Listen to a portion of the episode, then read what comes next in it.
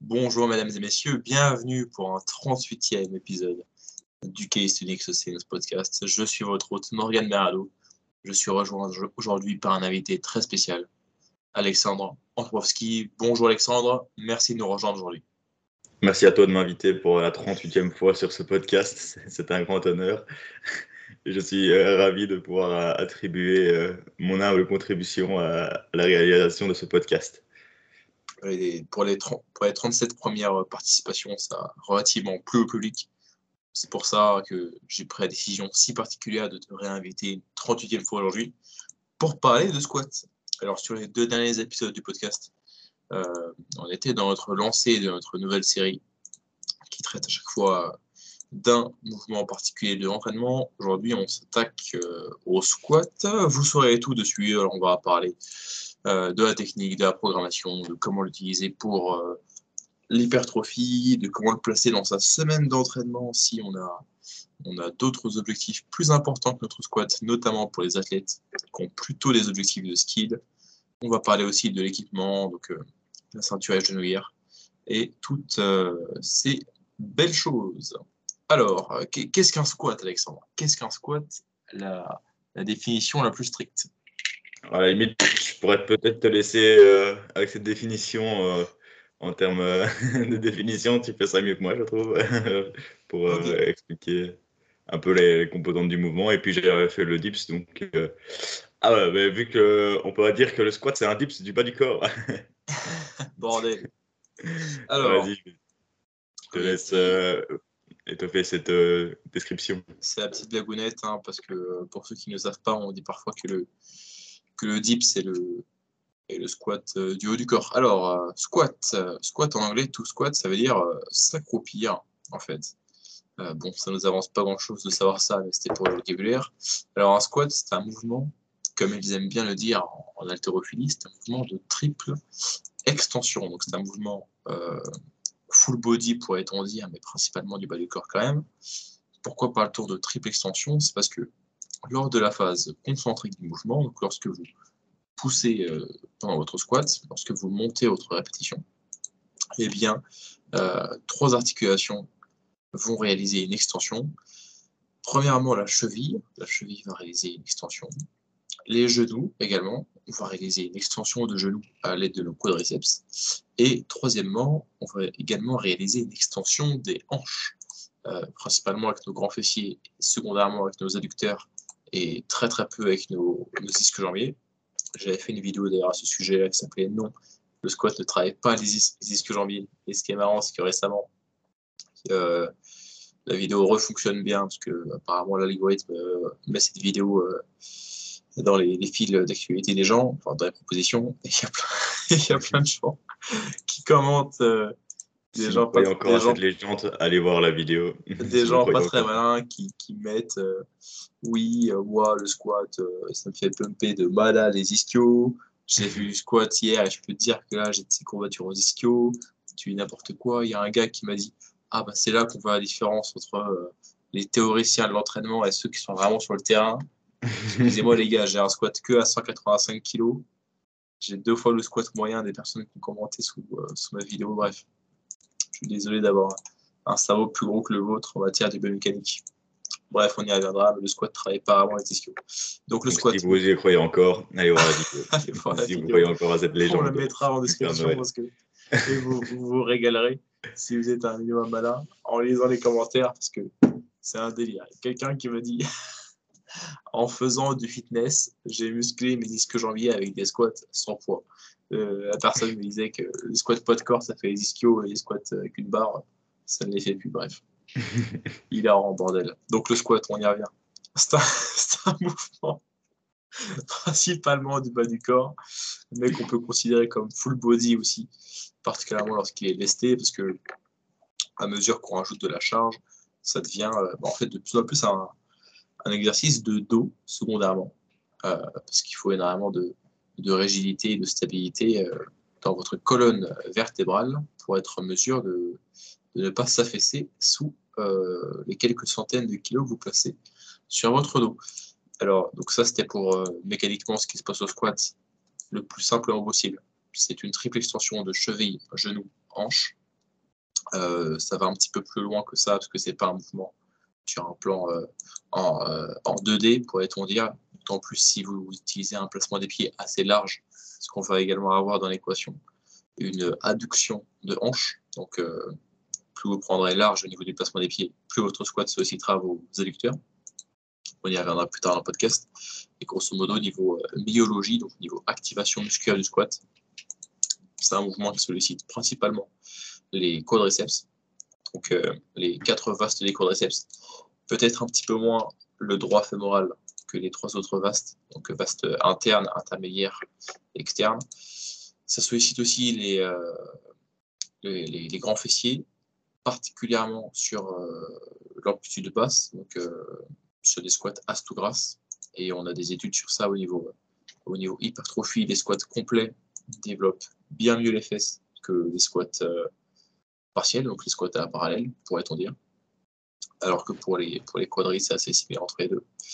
Et euh, ensuite, on aura quand même une stimulation des érecteurs du rachis, donc si vous voulez, des, euh, des lombaires, principalement en isométrique, même si la colonne vertébrale n'est pas tout à fait fixe au squat, il y a un léger mouvement. Et euh, c'est un mouvement qui ne sollicite pas trop les ischios, vous irez voir ma vidéo sur le sujet. Et par contre, euh, ce qui est intéressant, c'est que bizarrement, le squat, surtout en amplitude la plus complète possible, et surtout avec une prise assez large, entre guillemets, avec les pieds, sollicite plutôt bien les adducteurs, euh, parce qu'en fait, lorsque vous êtes en position basse d'un squat, euh, bon, les, ischios ne sont pas du tout dans une bonne position pour exercer de la force. Euh, le grand fessier, étonnamment, pas tellement non plus, parce qu'en fait, le grand fessier, sa courbe de force, elle est progressive à mesure que vous réalisez votre extension de hanche. C'est-à-dire que la particularité du grand fessier, c'est qu'il devient de, plus en plus fort et s'active de mieux en mieux à mesure que vous arrivez sur la fin de votre extension des hanches, c'est-à-dire par exemple sur un hip thrust, euh, la fin de la répétition, là, quand vous allez serrer les fesses au maximum en position haute c'est un peu moins le cas au squat, mais c'est pour dire que lorsque les fesses sont étirées, elles sont assez peu actives. Et du coup, ce qui se passe, c'est que la combinaison de faire une abduction de hanche, donc d'avoir les jambes un petit peu écartées, et d'être dans la position basse du squat, ça fait qu'on veut utiliser assez bien les adducteurs, particulièrement le gracile, qui, euh, du fait de son placement, donc le gracile c'est un adducteur, vu que c'est un adducteur mais qu'il est légèrement placé, sur euh, l'arrière de la cuisse, si vous voulez, plutôt que l'intérieur. C'est un petit mélange des deux. Et ben, il va également être légèrement extenseur de hanche, ce qui fait qu'il euh, est étonnamment bien sollicité sur des squats complets, particulièrement si vous avez euh, une prise entre guillemets de pied, un placement des pieds assez large. Donc le squat, mouvement de quadriceps, de grands fessiers, étonnamment bien adducteur et isométriquement des extenseurs, pardon, des érecteurs du rachis donc lombaire. Bah, c'est une belle définition. Hein. Euh, pour compléter ça, on pourrait dire aussi que c'est un mouvement de poussée euh, du bas du corps, mouvement de poussée principal que la plupart des pratiquants réalisent en général, euh, sauf ceux qui se cherchent l'excuse ou qui, ou parfois pas, forcément l'excuse, hein, mais pour certaines raisons ne l'utilisent pas de cette manière. Euh, et euh, c'est également, euh, on pourrait considérer comme travaillant un peu plus la chaîne antérieure. Hein, les bodybuilders parfois split ça plus en, chaîne antérieure et plutôt du deadlift ou autre en, chaîne post, même si on travaille quand même bien le fessier en squat. Donc, c'est compliqué pour le bas du corps de définir les mouvements. C'est compliqué pour le bas du corps. Tu, tu m'entends? Ok. c'est compliqué pour le bas du corps de définir les mouvements en euh, mouvement de poussée, mouvement de tirage, parce que contrairement au haut du corps où c'est souvent un peu plus clair, bah, même sur les mouvements euh, de, de poussée, entre guillemets, bah, on sollicite quand même un peu la chaîne postérieure, sauf les ischios. Vous allez voir la vidéo, putain.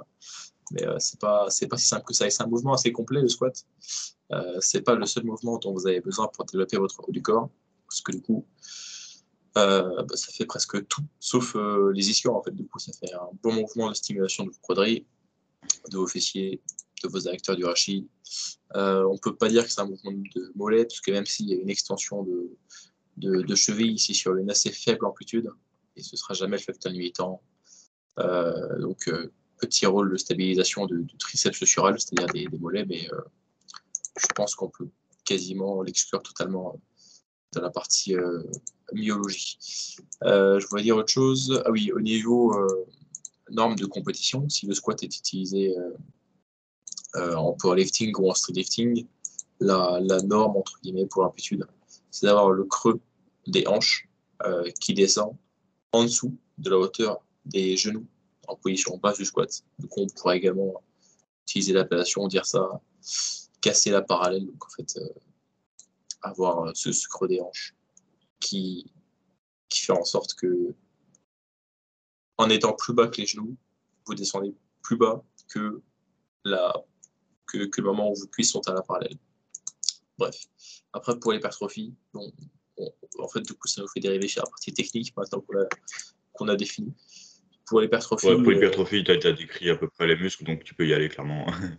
pour, pour l'hypertrophie, vu que vous n'avez pas de normes de compétition, en fait, hein, il n'y a personne pour juger vos rêves lorsque vous faites, euh, lorsque vous faites du squat. Vous pouvez avoir d'autres préoccupations que ce standard-là exact. Alors, de ce qu'on sait, de la comparaison d'un squat astougras, donc les fesses euh, le plus bas possible, c'est-à-dire avec euh, vos ischios qui vont venir toucher vos, vos, mollets. Donc, ce qu'on sait de la comparaison entre un squat astougras et un squat euh, qu'on pourrait presque dire partiel, mais qui est en fait un squat valide en compétition, c'est-à-dire un, squat où vous arrivez à la parallèle, c'est que d'un point de vue développement des quadriceps, c'est identique entre un squat astougras et le squat à la parallèle mais c'est au niveau du, développement des fesses et euh, potentiellement aussi des adducteurs que ça fait une différence. Parce qu'en fait, sur les derniers degrés, euh, les genoux vont pas beaucoup plus se fléchir, vont pas beaucoup plus se, compresser, se comprimer. Donc en fait, vous n'allez pas étirer beaucoup plus ces quadrilles en descendant plus bas. Mais par contre, ça va être euh, le mouvement va plus se faire au niveau de la flexion des hanches. Du coup, vous allez pouvoir étirer davantage vos, vos grands fessiers et aussi un petit peu vos, vos adducteurs selon la position. Ce qui fait que si vous êtes uniquement intéressé par le développement des quadriceps au squat, c'est OK d'avoir un squat juste, euh, juste à la parallèle. Euh, donc ça, c'est une particularité intéressante parce que, grosso modo, c'est la majorité des mouvements de musculation. Plus d'amplitude, sans pour autant que ça devienne dangereux, plus d'amplitude sera toujours bénéfique pour tous les groupes musculaires. Globalement, c'est la, recommandation générale ce qui est intéressant au squat, c'est que d'un point de vue strictement développement des quadrilles, c'est identique entre un squat à la parallèle et un squat en, amplitude, en amplitude complète. Alors, Alexandre, je te laisse la parole. Est-ce que tu peux euh, nous parler des différences euh, théoriques, du moins de, euh, biomécanique et d'activation qu'on pourrait avoir entre un squat barre haute et un squat barre basse? Même si c'est pas c'est pas si simple que ça, mais sur le papier, c'est c'est à quoi qu'on s'attend lorsqu'on compare un squat barre haute barre basse. Ouais, souvent on s'attend euh, directement, euh, on pense qu'on va recruter euh, les muscles de manière un peu plus différente. On pense qu'il y a un peu plus de, flexion de, de hanches avec le, squat barre basse, et donc on va recruter beaucoup plus les lombaires, qu'on va devoir solliciter beaucoup plus la, colonne vertébrale, qu'on va devoir solliciter un peu plus le, le, haut du corps, plus le dos sachant que la barre vient se placer plus vite, que le quadri va être moins engagé. Et, euh, et, on a souvent tendance à penser que ce sera un, squat. Euh, enfin, souvent, ça va accentuer un peu le mouvement good morning du squat. Et, euh, parfois, justement, les, personnes pensaient qu'on recruterait un peu plus les, les ischios sur un squat barre basse. Mais de nouveau, même sur le barre basse, ils sont très peu sollicités. Et à l'inverse, un, squat barre haute, on pense à tronc bien vertical et, et, donc une plus grosse activation des quadrilles.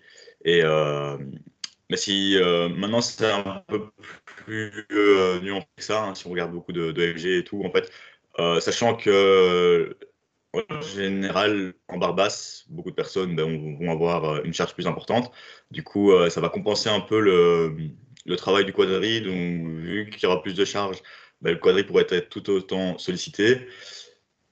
À l'inverse, en, barre haute, vu que la barre sera plus haute, il y aura un plus grand bras de levier et donc on pourrait recruter. Euh, et donc les, lombaires auraient beaucoup plus de, travail à, fournir pour pouvoir garder euh, le tronc euh, vertical ou réaliser l'extension de hanche lors de la montée. donc finalement, c'est assez, compliqué à, à, s'affirmer et aussi ça dépendra énormément dans, tout ce qu'on va dire, hein, le squat et la technique, ça va dépendre énormément de l'anatomie de chacun. Donc, et de la trajectoire de barre, ça on pourra en parler plus tard aussi. Mais d'un point de vue musculaire, c'est à peu près euh, les, grosses différences euh, qu'on peut, à quoi on peut s'attendre aussi euh, dans le mouvement. donc, non, vas-y, continue. si tu veux compléter un peu ces différences. Enfin, j'attends de voir ce que toi tu allais dire avant de, avant d'ajouter quelque chose s'il faut. Et peut-être pour aussi définir un peu le placement d'une barre haute et d'une barre basse, bah, en barre haute, elle sera située à peu près au-dessus du trapèze. Euh, en dessous de la dernière cervicale. Et euh, en barre basse, elle sera plus sur les épines euh, scapulaires et elles vont tenir sur le delta post. donc au niveau du placement. Et en barre basse, en général, on arrive à activer un peu plus bah, les muscles du haut du corps. Ça, c'est quand même un peu inévitable. On va, on, va quand même souvent avoir un placement, on va dire, plus engagé des muscles du haut du corps. Quoi. Euh, parfois, il y a plus de stress sur le poignet aussi, donc euh, voilà, parfois il y, a, une prise qui va, qui va changer. Et euh, donc, ouais. Je sais pas si tu as envie de compléter un peu les, différences C'est. comment dire la, la, position de la barre au squat, c'est un de ces cas de figure dans la sélection d'exercices où, sur le papier, on s'attend à une différence. C'est-à-dire que, même anecdotiquement, quand on réalise nous-mêmes un squat barre haute ou barre basse, on le sent différemment. Même si c'est très similaire quand même, hein, c'est très proche. Euh, théoriquement, on pourrait avancer des arguments comme quoi biomécaniquement c'est différent, que le squat barre basse est plus sexé chaîne postérieure, le squat barre haute est plutôt un mouvement euh, de quadriceps, poitrine un peu plus droite. Et euh, il y a une très légère différence lorsqu'on fait des études biomécaniques et des capteurs sur sur euh, la variation euh, des angles articulaires au niveau des genoux, des hanches et les colonnes vertébrales sur, euh, sur un squat barre ou barre basse.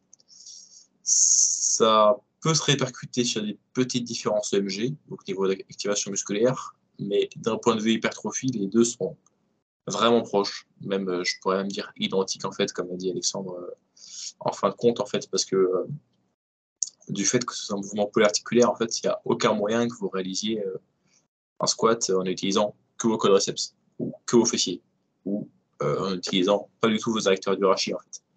Donc euh, ma recommandation c'est plutôt c'est plutôt d'utiliser la variante de squat sur laquelle vous êtes le plus confortable possible sans vous préoccuper particulièrement de ah là je cherche plutôt à développer mes fesses du coup je fais du bar basse ah là je cherche plutôt à développer mes quadrilles du coup je fais du bar haute et par contre pour la force quasiment tout le monde est plus fort en barre basse qu'en barre haute. Parce que du fait que la barre soit plus basse sur le dos, en fait, bah, elle est plus proche des hanches. Et du coup, il y a un, moment de force légèrement inférieur. Du coup, souvent, les gens sont 5 euh, à 10% plus forts en barre basse qu'en barre haute. Encore, ça peut varier parce que euh, selon votre morphologie, vous allez peut-être être particulièrement à l'aise en barre haute. Et du coup, peut-être que votre squat barre haute et barre basse sera, identique, mais la majorité des gens sont légèrement plus forts en barre basse qu'en barre haute. Et du coup, ça, c'est une considération à prendre en compte. Si vous êtes un, un powerlifter ou streetlifter, mais d'un point de vue hypertrophie, les deux se valent franchement. Et euh, je peux même rajouter une petite parenthèse à propos des chaussures d'haltérophilie. Les chaussures d'haltérophilie, moi, même si euh, moi, je voulais parler de, l'équipement un peu plus tard, les chaussures d'haltérophilie, ça va surélever votre talon, ce qui va vous permettre euh, artificiellement de mimiquer euh, le fait d'avoir une meilleure flexion de cheville, c'est-à-dire que vous allez pouvoir amener votre genou un peu plus vers l'avant.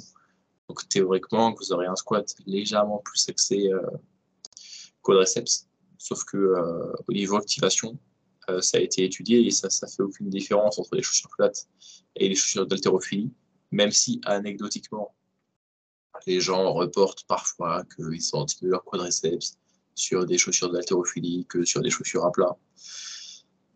Mais déjà, en fait, le ressenti subjectif lors d'un exercice euh, n'est pas vraiment euh, corrélé, euh, n'est pas toujours corrélé avec l'activation musculaire que vous pouvez observer sur les études MG et les études MG ne sont, pas, toujours corrélées parfaitement en parallèle avec l'hypertrophie à laquelle vous pouvez vous attendre. Donc, si vous sentez mieux vos quadriceps en utilisant des chaussures d'haltérophilie, euh, tant mieux pour vous. Mais moi, je n'irais pas spécialement à recommander des chaussures d'haltérophilie pour quelqu'un qui ne sent pas très bien ses quadriceps au squat. D'autant plus que, surtout, si vous faites du squat sur des séries assez courtes, vous n'aurez pas tellement le temps de réfléchir à si vous sentez vos quadriceps ou pas pendant la série. Vous le, sentirez, plutôt entre les séries. Mais euh, vous n'avez pas le temps, en fait, sur une série lourde au squat, sur une série difficile, euh, de faire de la main muscle connection avec vos quadriceps donc, euh, l'utilisation des chaussures d'altéro, le squat par haut, par basse, je vous recommande simplement de faire selon vos préférences, selon ce avec quoi vous vous sentez le plus confortable. Mais je ne vous recommande pas de vous prendre la tête avec quelle est la variante la plus optimale pour moi pour développer mon vaste latéral. Quoi. Non, franchement, c'est la, la minutie. Prenez une variante qui vous plaît et bossez là pendant des semaines, des semaines et des mois. Progressez dessus et il n'y a aucun doute que vous allez prendre des quadrilles, et il n'y a aucun doute que vous allez prendre des fesses.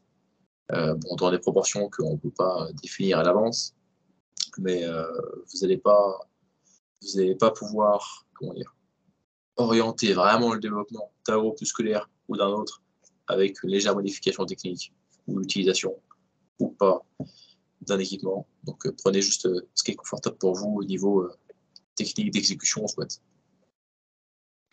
Ouais, bah, pour rebondir euh, un peu sur ce point, on va aborder euh, euh, la, technique et la trajectoire de barre principalement. Donc en parlant de confort et en parlant de, muscles travaillés, finalement on travaille surtout un mouvement et c'est un mouvement qui va varier énormément en fonction des individus. Donc un squat n'est jamais le même chez, enfin rarement le même chez, chez chacun individu.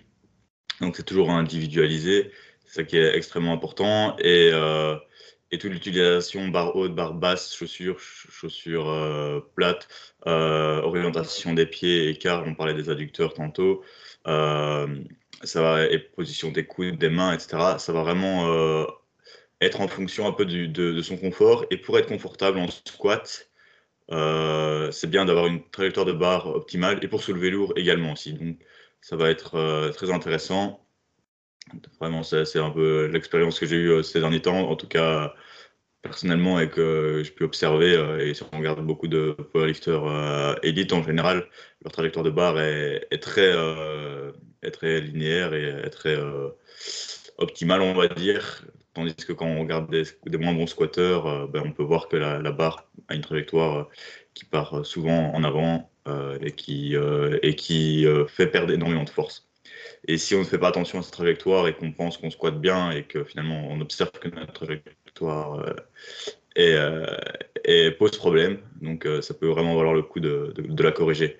Donc en parlant de trajectoire, donc si on prend une vue de profil, il faudrait idéalement que, que la barre se situe plus au-dessus du milieu du pied, on va dire, et que lors de la descente et de la montée, elle, elle reste, elle essaye en tout cas de rester dans, cette position-là ce qui va être extrêmement difficile. Donc en général, elle va souvent partir, euh, elle aura tendance souvent à partir un petit peu en avant.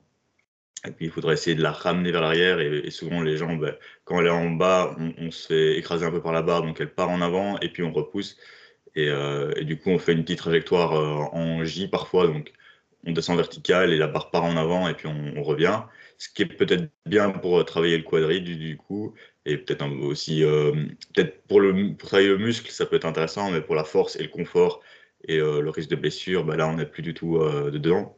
Donc là il faudra faire attention.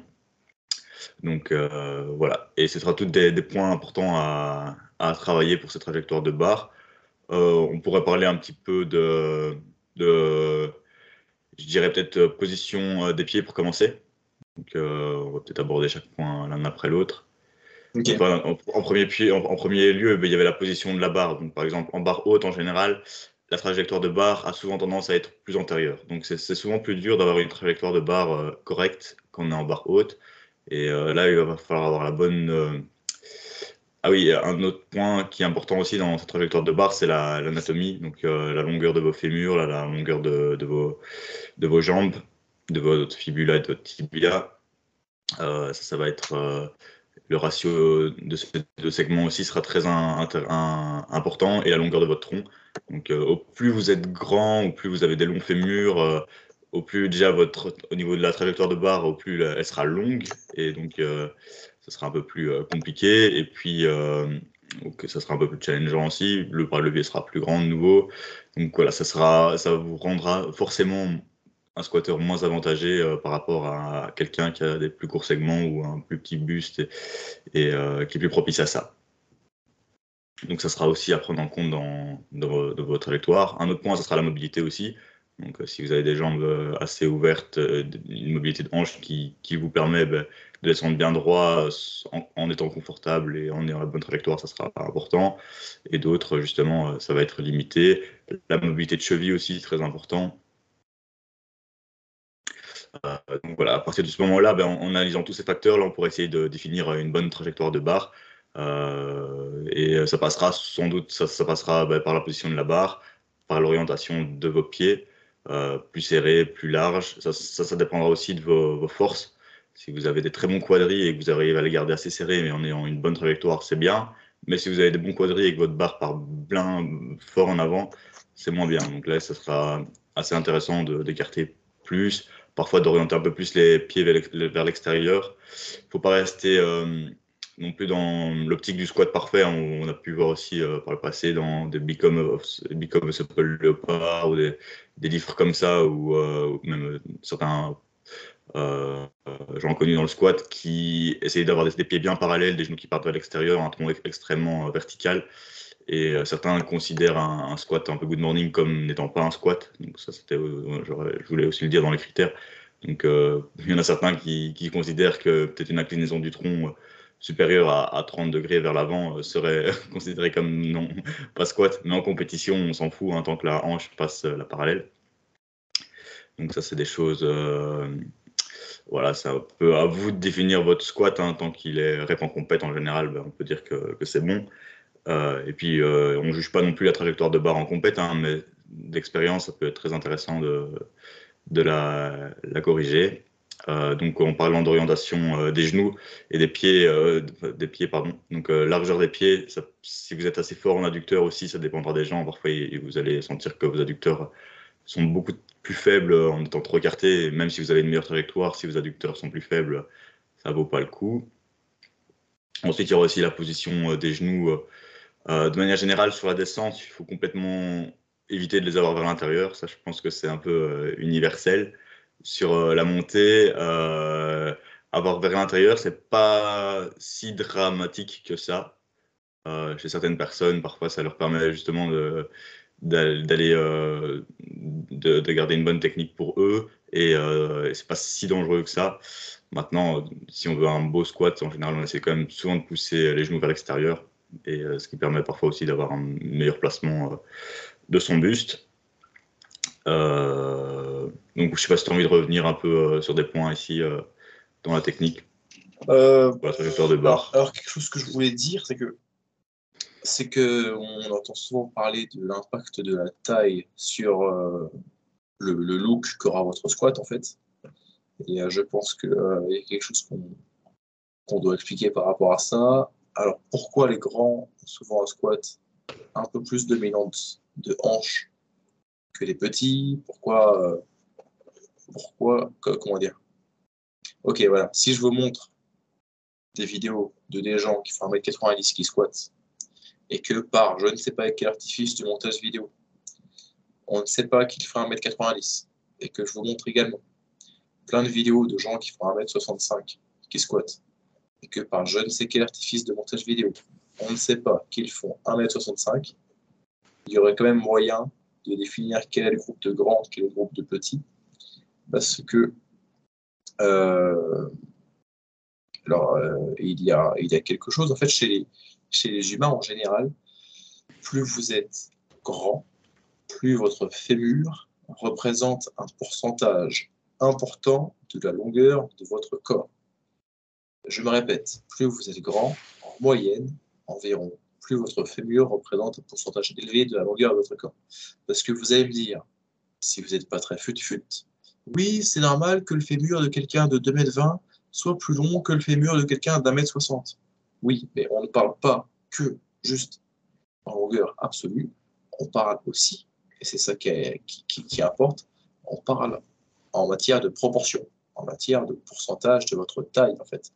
Euh, exponentiellement, comment dire, à mesure que, euh, si on devait euh, sélectionner les caractéristiques d'un être humain, comme si c'était un, comme si c'était un personnage de, un personnage de, de jeu vidéo, à mesure que vous ajoutez des centimètres sur une personne, et eh ben, un, nombre de plus en plus important de centimètres vont dans ces fémurs, alors que euh, en proportion, d'autres os euh, sont un petit peu plus comparables d'un individu à un autre. Mais la, longueur de votre fémur prend relativement plus de centimètres à mesure que vous êtes une personne grande par rapport à une personne petite. Ce qui fait que en matière de proportion, de morphologie, d'anatomie, les grands ont des fémurs plus grands en pourcentage de, leur, taille que des petits. Et ce que ça fait d'avoir un long fémur, ça fait que pour un placement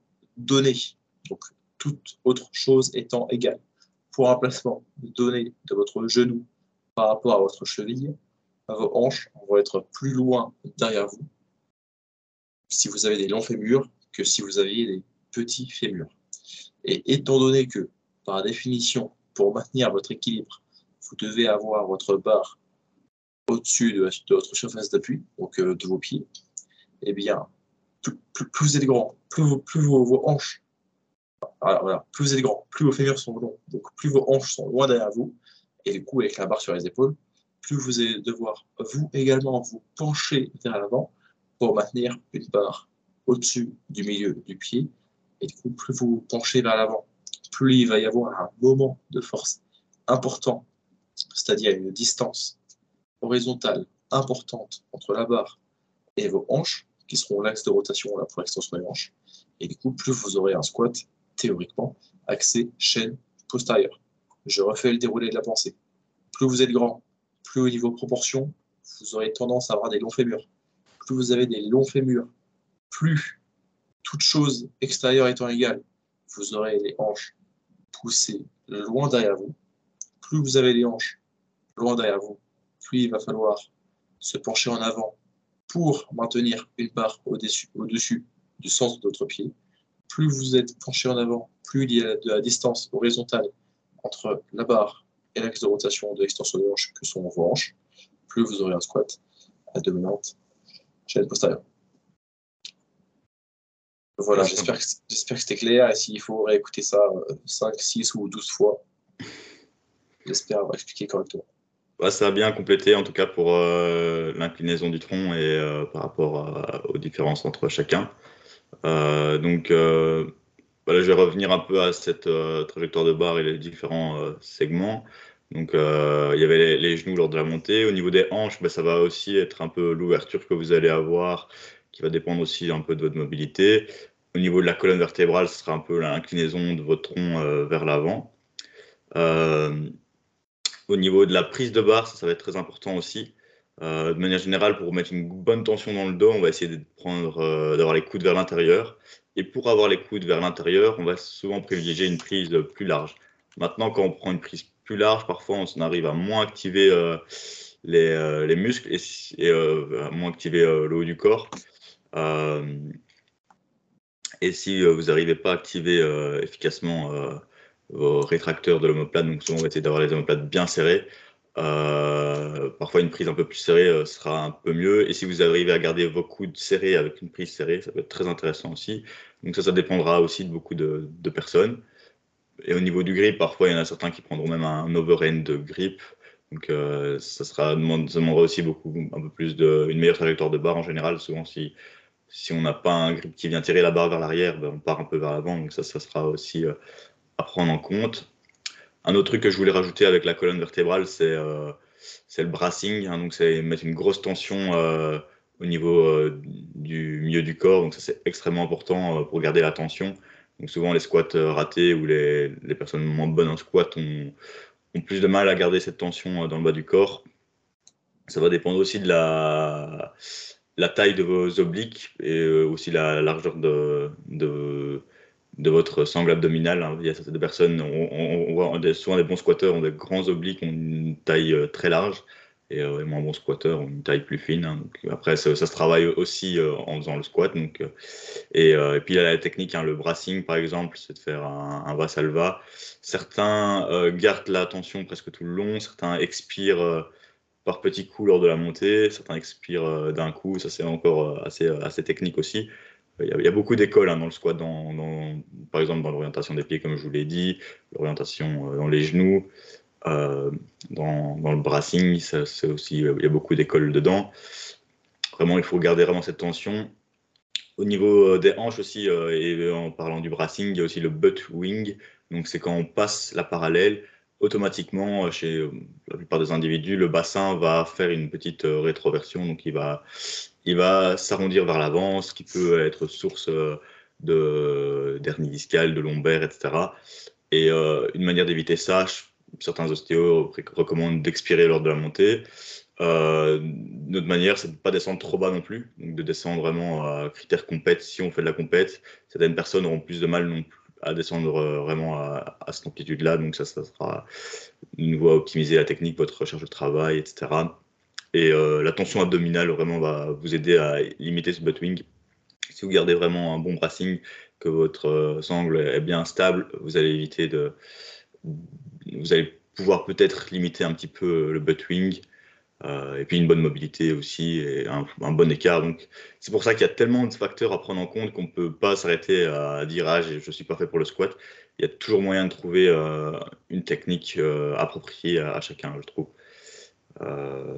Donc ça c'était pour ça. Un autre point, c'est la symétrie, pardon la, symétrie, la symétrie euh, si on regarde une vue, euh, par exemple, postérieure ou antérieure, euh, donc, on peut voir aussi, par exemple, une orientation différente des coudes, euh, où certains auront un squat où ils vont descendre beaucoup plus d'un côté que de l'autre, ils vont descendre beaucoup plus sur, vers leur jambe droite que la gauche, par exemple. Et ça, ça, c'est plus commun qu'on pense, donc ça vaut vraiment le coup de, vous filmer aussi hein, quand vous faites vos, squats, et ça peut valoir vraiment le coup de le corriger aussi. Euh, et pour corriger ça, bah, ça va passer vraiment par votre placement. Parfois, on ne se rend pas compte, mais on a un pied qui est en avant de l'autre, euh, ou on a la barre qui n'est pas, pas symétrique, on, vous la portez plus à droite ou à gauche. Ça paraît débile, mais euh, enfin, ça paraît un peu évident, pardon. mais c'est très important de corriger ça. Et un autre point aussi, bah, c'est parfois les, forces. Hein. Parfois, certains sont plus raides d'un côté, ont des rotateurs de hanches plus raides, des rotateurs d'épaule. Souvent, on voit un coude qui est plus haut l'un que l'autre. Euh, donc ça, ça peut valoir vraiment le coup d'essayer de, positionner soit euh, un de vos coudes, le, coude le plus bas à la même hauteur que l'autre, ou le plus haut à la, même hauteur que l'autre. Au niveau des hanches, ben, ça peut euh, valoir le coup de penser à pousser beaucoup plus d'un côté que de l'autre. Enfin, essayer de limiter, par exemple, si vous descendez beaucoup plus à droite, essayez de redescendre plus à gauche et d'utiliser un peu plus votre jambe droite pour pousser. Donc souvent, si on descend à droite, c'est qu'on pousse trop à gauche. Et pensez à pousser plus votre genou d'un côté euh, donc je parle par expérience euh, de cas, mais euh, avec mes, clients aussi, et, on l'observe quand même souvent. Même s'il faut éviter d'être paralysé comme ça dans toutes ces complexités, mais si vous avez si vous observez le, problème et tout, ça peut vraiment valoir le, coup de corriger. Et puis naturellement, ben, on aura on est toujours asymétrique, hein, l'être humain est toujours comme ça, donc naturellement, il y aura toujours quand même certaines asymétries. Et si euh, votre technique est confortable, optimale, que vous progressez, bah, faut pas trop s'y pencher. Maintenant, si c'est un facteur limitant, là, ça va vraiment valoir le coup de, corriger tout ça. Euh, donc, oui, on a parlé de la trajectoire de barre, antérieure, postérieure. Puis le, regard, hein, souvent, le, truc basique, hein, c'est que les gens vont dire regarde vers le haut pour être le plus vertical possible c'est plus compliqué que ça de nouveau. Euh, certains aiment, regarder vers le bas pour justement avoir une meilleure inclinaison du tronc, euh, aiment se regarder dans la glace, même si parfois ça, peut influencer. Si, vous, si votre regard est moins fixe, parfois ça peut déstabiliser aussi. Et donc il y a quand même une grosse composante d'équilibre dans le squat aussi. Donc ça c'est important de, de l'avoir.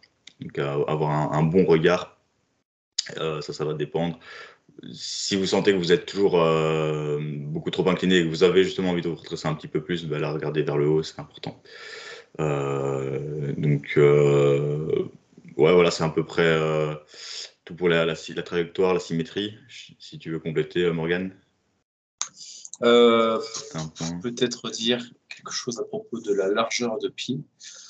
Euh, c'est quelque chose qui est principalement déterminé par, euh, par la structure de vos hanches, en fait, c'est-à-dire euh, l'orientation par laquelle la tête de, de, votre fémur rentre dans, dans, vos hanches, en fait. Et ça, ça dépend, ça dépend de plein de choses. Les, les, hommes ont souvent un squat un peu plus large au niveau placement des pieds que celui des femmes. Et c'est en raison d'une légère différence de, anatomique entre les sexes d'orientation euh, de, de, de, comment le fémur se, se coopte avec, euh, avec les hanches. Euh, vous n'allez pas faire un, IRM pour voir précisément comment sont vos os pour déterminer au centimètre près quel est votre meilleur placement. tu, vas, tu, vas, à l'hôpital. Bonjour, j'ai besoin d'un IRM, j'ai besoin de squatter lourd, aidez-moi s'il vous plaît. Je veux des images radio très importantes pour passer d'un squat à 60 kg à 70. Euh, donc euh, la recommandation, c'est juste euh, d'essayer sur plusieurs semaines d'entraînement plein de, plein de placements variés parce qu'il y a même des chances que vous squattiez depuis un moment avec un placement que vous pensiez être le meilleur pour vous, mais, mais qui ne l'est pas. Ou alors, c'est aussi possible que cela change avec le temps en fonction de comment vous développez votre mobilité. Euh, et je vous dis ça alors que moi, je ne change pas mon placement pieds et je, je, je bénéficierais peut-être. Moi, personnellement, j'ai un squat assez serré parce qu'au niveau mobilité, il n'y a pas de souci. Mais euh, certainement pour la performance, je bénéficierais d'avoir un squat euh, un, poil, un poil plus large. après, ma, ma, performance exacte, je m'en branle. Hein, sinon, je, je squatterais avec des genouillères, une ceinture, euh, des bandes de poignets ou, je ne sais quoi. Mais ça, vaut la peine si vous voulez vraiment optimiser vos performances, de passer euh, plusieurs séances à tester différents placements de pied, donc à la fois plus ou moins écartés, plus ou moins larges, et aussi avec une pointe de pied plus ou moins tournée vers l'extérieur, ou alors plus ou moins euh, parallèle, euh, un pied par, par rapport à l'autre. Donc prenez le temps de prenez le temps de faire vos recherches à ce niveau-là. Si vous voulez performer au mieux, ensuite pour l'hypertrophie, je pense que euh, vous ne vous tromperez pas si vous prenez simplement la, variante euh, qui est le plus confortable pour vous. Ouais, pour l'hypertrophie, il n'y a pas trop de risques. Pour la force, ça peut être important. Moi, c'est un truc que je fais souvent avec mes clients. Hein. Parfois, je leur dis, OK, tu vas me filmer euh, deux squats à pieds nus, deux squats en chaussures d'altéro, pieds parallèles, pieds orientés par l'extérieur, largeur épaules, largeur plus large, etc. Et euh, après, ce qui est dur aussi à dire, c'est le ressenti de la personne. Et puis, c'est aussi euh, l'évolution euh, sur la durée. Parce que c'est vrai que dans un premier temps, si vous prenez plus large, vous allez sentir que vous êtes faible au niveau des adducteurs, que c'est lent, même si votre trajectoire est mieux. Mais peut-être que si vous gardez cette variante-là pendant quelques temps, là, ça peut payer. Donc, donc voilà, c'est un, petit, un point important à prendre en compte. Okay. Bah, je pense qu'on va passer à la suite. Donc, niveau programmation, comment programmer du squat? Vous parlez des équipements, là Tu parlais des équipements Ah oui, équipement rapidement. Alors, équipement, qu'est-ce qu'on peut, qu peut utiliser pour le squat? Des chaussures d'altéro, euh, j'en ai déjà parlé. Si ça peut vous aider à être plus confortable, tant mieux. Après, je ne pense pas que ça apporte euh, le, moindre, le moindre bénéfice pour la, pour la performance, d'autant plus que ça aura peut-être même tendance à vous faire pousser beaucoup trop avec euh, la pointe de pied.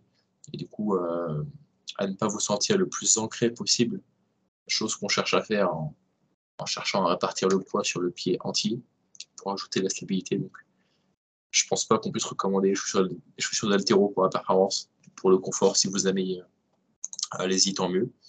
Sinon, ça fait pas une grande différence. La ceinture, par contre, ça peut améliorer vos performances. En fait, il y a deux raisons pour lesquelles on pourrait utiliser la ceinture. Euh, la première, c'est que ça, ça, peut améliorer votre, votre gainage intra-abdominal. En fait, comment dire, via deux leviers, déjà parce que ça ajoute de la rigidité globale si la ceinture est correctement serrée à votre, euh, à votre tronc. Et deuxièmement, parce que ça ajoute aussi un, feedback tactile, donc euh, le, contact euh, que, de la ceinture que vous sentez sur votre corps, ça peut vous aider à vous faire penser, à vous faire sentir le bracing correct, donc la bonne inspiration, le bon blocage respiratoire, de créer de la tension dans votre ventre, dans vos obliques sans tirer de la rigidité partout. Donc, je dirais qu'il y a ce double atout de, à la fois, globalement, ça ajoute de la rigidité, et deuxièmement, ça peut vous éduquer à vous faire sentir quand vous avez le bracing, le bracing correct. Donc souvent, les gens performent mieux avec ceinture que sans. Moi, personnellement, je lifte sans ceinture parce que euh, il y a un deuxième argument, c'est que on est plus fort. Après, est-ce que potentiellement ça réduit le risque de blessure? Pas spécialement, parce qu'en fait, du fait qu'on soit un peu plus fort, bah, ça, annule un petit peu l'effet de la potentielle protection que ça apporte. Du coup, en fait, même si il advenait que ça ait un léger effet euh, protecteur de prévention des blessures, étant donné que vous pouvez lift euh, pareil à peu près 5-10% plus avec la ceinture selon les individus, je pense que c'est pas vraiment un net bénéfice. Personnellement, je lift sans ceinture parce que je pense pas que ça m'apporterait plus de sécurité et que je fais pas de compétition, donc le chiffre exact, je m'en fous un peu. Donc ça, c'était parenthèse, euh, parenthèse ceinture. La même chose est un petit peu vrai pour, la ceinture. C'est, Pour la ceinture, je. dis-moi, Alexandre. Je, voulais juste rebondir pour la ceinture. Euh, voilà, c'est pas encore euh, réellement prouvé aussi, mais je pense que sur un, un mésocycle donné, l'utilisation de la ceinture peut peut-être aussi euh, éventuellement diminuer un, petit stress qu'on aurait sur euh, la colonne vertébrale. Maintenant, c'est vrai que si la charge est plus haute, ça pourrait influer, mais euh, je me demande si la récupération n'est pas meilleure avec l'utilisation de la ceinture. Je pense qu'on euh, en avait parlé dans une étude aussi, et euh, que c'était aussi un des mécanismes qui pourrait être intéressant à utiliser la ceinture, c'est peut-être limiter la, fatigue que le squat va induire, et surtout bah, si vous avez d'autres objectifs dans, les, dans, vos mouvements et que votre récupération est importante.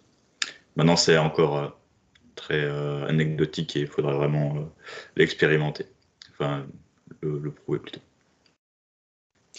Ensuite, niveau, euh, niveau genouillère, c'est un, peu, un peu le même concept, mais je dirais que il y a, y a deux choses. Il y a les genouillères et il y a les bandes pour les genoux. Les bandes pour les genoux, je crois que ça a été prouvé, que ça peut mener à, un léger gain de performance, mais que ça protège tout les blessures. Donc les bandes de genoux, c'est quand vraiment euh, vous serrez très fort euh, des bandes un petit peu élastiques, mais que vous tendez au max autour de vos genoux. Et euh, ça peut vous aider à un petit peu mieux rebondir la position basse du squat. Est-ce que pour autant, le fait de mettre plus lourd correspond à davantage de stimulation? Non, parce que c'est pas quelque chose qui vous permet d'exprimer plus de force musculaire spécialement. Et je dirais même que ça peut vous rendre un peu moins stable, parce que ce rebond-là que vous, que vous tirez de, ces bandes qui sont extrêmement tendues autour de vos genoux et, du bas de vos cuisses, je dirais que c'est pas l'effort musculaire supplémentaire que vous fournissez, c'est quelque chose qui est un peu à contrôler. C'est quelque chose qui peut vous mettre beaucoup trop en confiance trop rapidement et qui incite aussi à une, exécution un peu trop explosive, je pense. Donc je ne recommanderais pas l'utilisation de bandes qui s'enroulent autour des genoux. Ensuite, pour les genouillères, je pense que ça booste bien moins les performances que la ceinture, même très peu, c'est plutôt une aide, une aide placebo slash euh, psychologique parce que euh, c'est pas non plus quelque chose qui prévient les blessures. Si ça peut vous aider à garder vos genoux au chaud, euh, tant mieux pour vous. Mais euh, ça fait pas grand chose pour la performance, franchement, le port des genoux. Moi, après, si vous voulez plus loin, il y a peut-être aussi les, protèges poignets là aussi pour, pour le en, barre basse là, le stress, parfois pour agripper la, barre autour. des t-shirts anti-rappants. Si, ça peut être bien ça. Ça commence à être pas mal ça. Il y en a qui en, qui en sortent. Euh, puis, euh, puis voilà, je pense. Euh, c'est à peu près tout. Moi, je, je mets parfois, quand je m'entraîne avec des gens qui font ça, je mets parfois de la magnésie sur la barre. Ce qui fait ah le même effet qu'un t-shirt antidérapant. En fait, c'est pour éviter que la barre glisse sur le haut de votre dos. Mais moi, je squatte barre haute et j'ai pas de souci avec la barre qui glisse. Donc, Juste, j'en profite quand quelqu'un a tartiné euh, une barre de magnésie, mais sinon, je ne le fais pas quand je suis seul. Alors, au niveau programmation, Alexandre, euh, on va passer assez rapidement parce qu'on n'a pas de, de particularité euh, spécifique sur le squat à donner. Après, on va parler de la programmation peut-être pour les athlètes de, de, skill qui veulent avoir les jambes un peu moins grosses. Mais pour la programmation de, force en général, hein, ça suit un peu ce qu'on a pu dire par exemple sur le dips et sur la traction. et ça dépend évidemment de vos objectifs, de l'importance que le squat a. Moi, je pense qu'en tant que street lifter, la plupart des gens ont un squat très, très bas par rapport à leur dips et leur traction, leur muscle up, et qui a énormément de points à gagner. Donc, si vous planifiez une compétition, ça peut valoir le coup d'augmenter un petit peu la fréquence si ça vous correspond bien. Euh, pour euh, aussi améliorer clairement l'acquisition technique. Euh, donc, en général, on apprend plus vite qu'en pratique plus souvent. après, il faut toujours prendre en compte le nombre de séries par semaine que vous allez progresser, votre volume de récupération. Pour l'hypertrophie, ça sera différent aussi. Et puis pour la force, en général, bah, rester en dessous de 5 reps, hein, pas mal de, un peu plus de séries dans un premier temps une fois que votre technique est bien fixée, que vos charges montent, ben là, ça, ça, va dépendre. Euh, utilisation euh, des ramping sets, des top sets. Euh, de nouveau, hein, peut-être au début, pour, ça va revenir aussi avec les, les athlètes de skill aussi. Et pour vraiment optimiser votre technique, n'hésitez pas à utiliser des pauses, du tempo, tester différentes trajectoires, différentes positions pour, être sûr d'être dans, le bon. Et, euh, voilà, c'est tant que vous progressez, vous progressez. C'est quand ça ne progresse pas qu'il y a un problème euh, et qu'on peut adapter. Euh, et voilà, prendre en compte la fatigue que ça induit aussi dans le haut du corps, le bas, pour combiner ça avec vos, autres lifts. si vous avez fait plein de tractions la veille et que vous faites du squat le lendemain, parfois c'est un peu compliqué. Donc euh, ça, c'est aussi un truc euh, très important parce qu'en général, en calisthénie, ben, en street lifting, on, se, on, se, bute le dos. Hein. Vous avez fait une grosse séance front lever, euh, traction lestée. Si vous squattez le lendemain en barre basse, vous allez peut-être le sentir un peu plus. Maintenant, ben, ça sera des, considérations à prendre en compte. Pour les athlètes de skill, ben, je, je, déborde là-dessus et puis on reparlera de programmation générale pour les athlètes de skill, euh, ce qui va être le plus important possible pour euh, performer, bah, c'est d'avoir euh, un peu des jambes assez le moins, moins hypertrophiées possible, on va dire. Maintenant, il faut quand même avoir un minimum d'hypertrophie dans les, dans les jambes, dans, le moment inférieur pour soulever lourd. Mais à ce moment-là, on passera davantage de temps à optimiser la technique, vraiment à se concentrer sur la technique, à utiliser des techniques d'intensification pour avoir moins de stress à utiliser des techniques d'entraînement, pardon, pas d'intensification, pour euh, progresser en induisant le, stimulus minimal qui va vous faire progresser. Donc en termes d'hypertrophie, donc euh, pas beaucoup trop, pas, spécialement beaucoup de séries, euh, trouver la, dose minimale. Et, au niveau de la technique, ce que vous pouvez utiliser, c'est beaucoup de tempo de nouveau, avec des barres, des charges un peu plus faibles. Éventuellement utiliser de l'équipement. Euh, utiliser pas beaucoup d'exercices d'assistance. Euh, et pour les athlètes de force, par contre, là, ça sera, enfin, pour ceux qui ont, qui ont moins d'objectifs de, skill et qui veulent juste soulever les lourds, en street lifting, il n'y aura pas tellement d'impact à avoir des jambes trop grosses. Ça, c'est moins grave, on va dire. Donc là, vous pouvez quand même y aller, vous faire plaisir euh, là-dessus. N'hésitez pas à utiliser beaucoup d'exercices d'assistance pour, par exemple, travailler plus votre chaîne postérieure pour pouvoir avoir une meilleure inclinaison du tronc ou la corriger parfois varier euh, vos lifts, faire du front squat pour euh, l'hypertrophie par exemple. De nouveau, le front squat, il y, a des, y a une fatigue du trapèze qui va être à prendre en compte, ou du membre supérieur aussi, euh, il n'y a pas que le trapèze non plus. et puis la trajectoire de barre. Donc il y a un moment où il faudra utiliser des variantes pour l'hypertrophie, ça, ça pourrait être important. Pour la, force aussi, hein, ça sera même important aussi à un moment de, varier aussi vos fourchettes de rep etc. avant une compétition, euh, manipulation des variables, entraînement, périodisation, etc. Toujours à être les, classiques. Euh, qu'est-ce que je voulais dire encore euh? Ouais, donc au niveau des exercices d'assistance, hein, bah, les classiques, hein, les fentes, fentes les Bulgarian split squat, des, split squats au, sol pour travailler la mobilité aussi, des good morning, des variantes des, des, fentes en arrière, ça c'est intéressant aussi avec une bonne inclinaison du tronc. Euh, ouais, on voit pas des, même des, des, exercices machines, des extensions, les curls. Euh, parfois ça peut être intéressant d'isoler aussi même.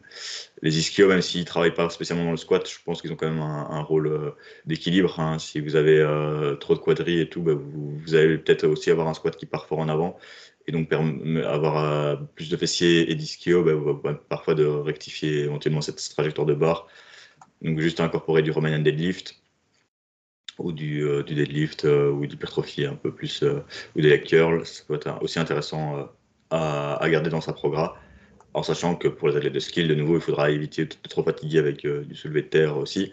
Donc parfois utiliser des straps euh, ou du soulevé de terre à une jambe ou euh, plus de machines de nouveau.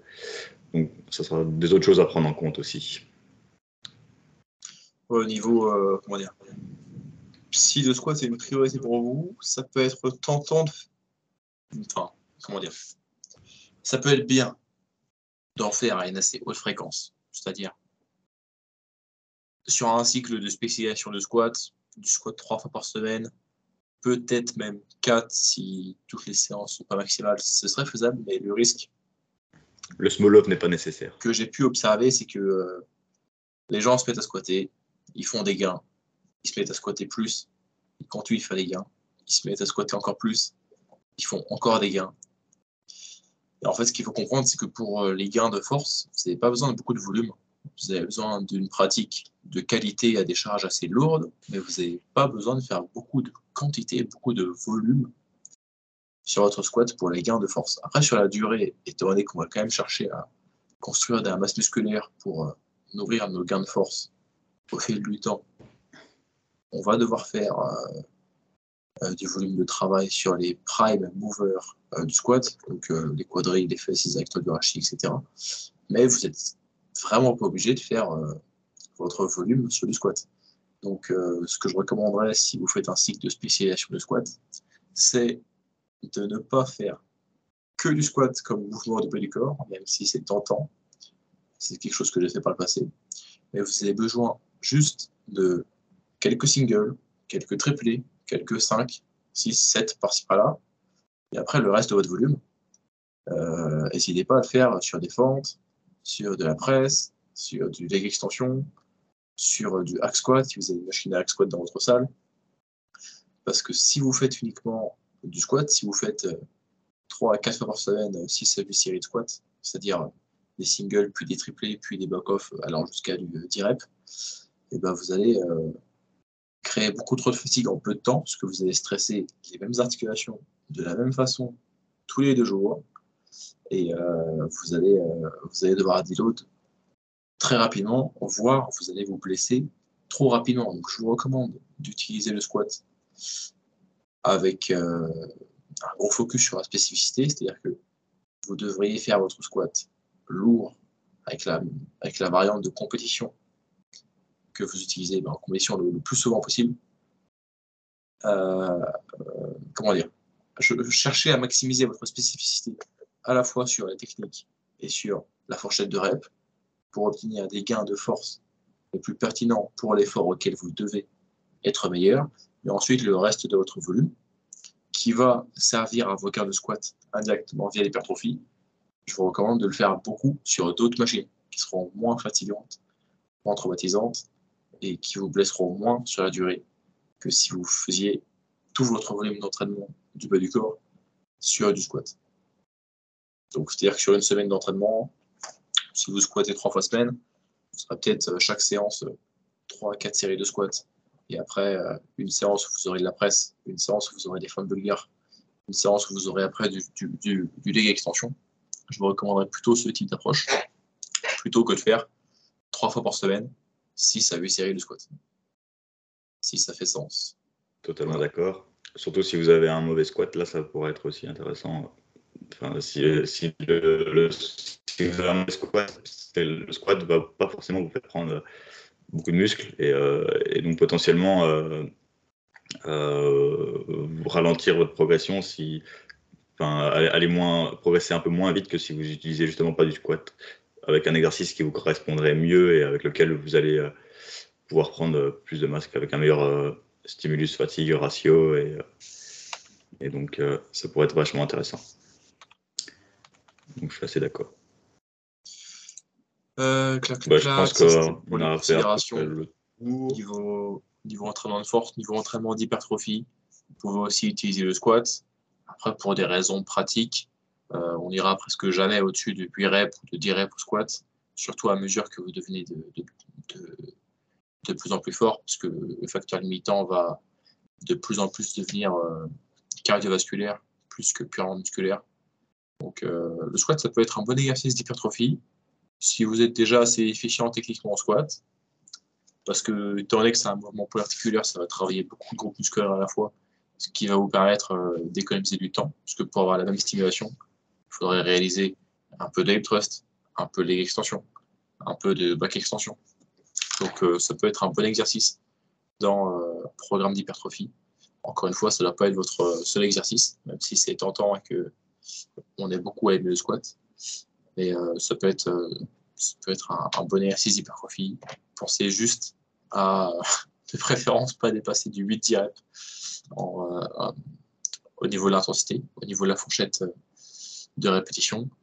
Et ça, vous vous, en rendrez, compte à mesure que vous deviendrez fort, parce que en fait, le coût euh, en oxygène de l'exercice, il est vraiment très proche euh, de votre tonnage. D'ailleurs, il est même euh, exponentiel à mesure que votre tonnage augmente.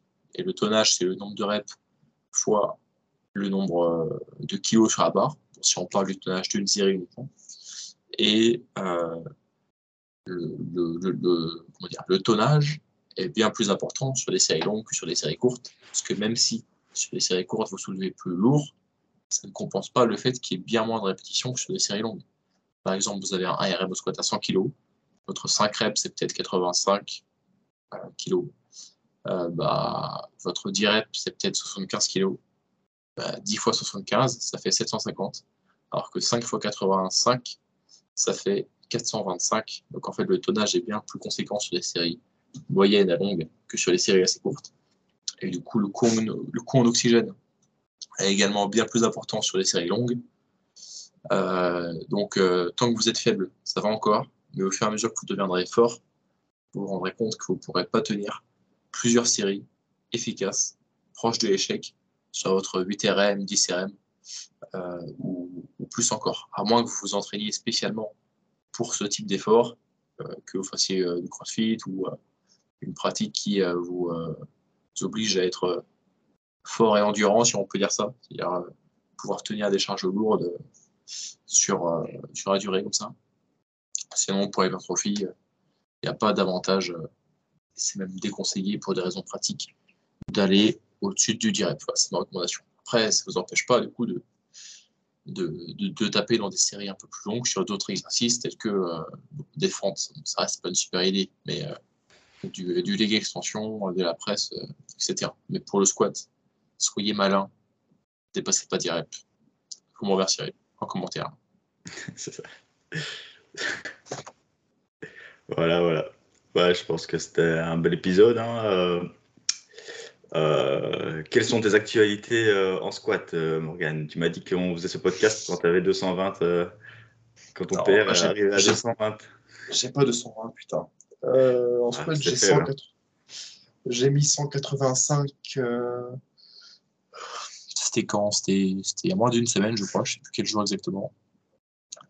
Donc, euh, tu faisais ton RM euh, bi-hebdomadaire bah, single je fais... Oh non, je fais même presque un single par séance, donc euh, deux, trois fois semaine en ce moment.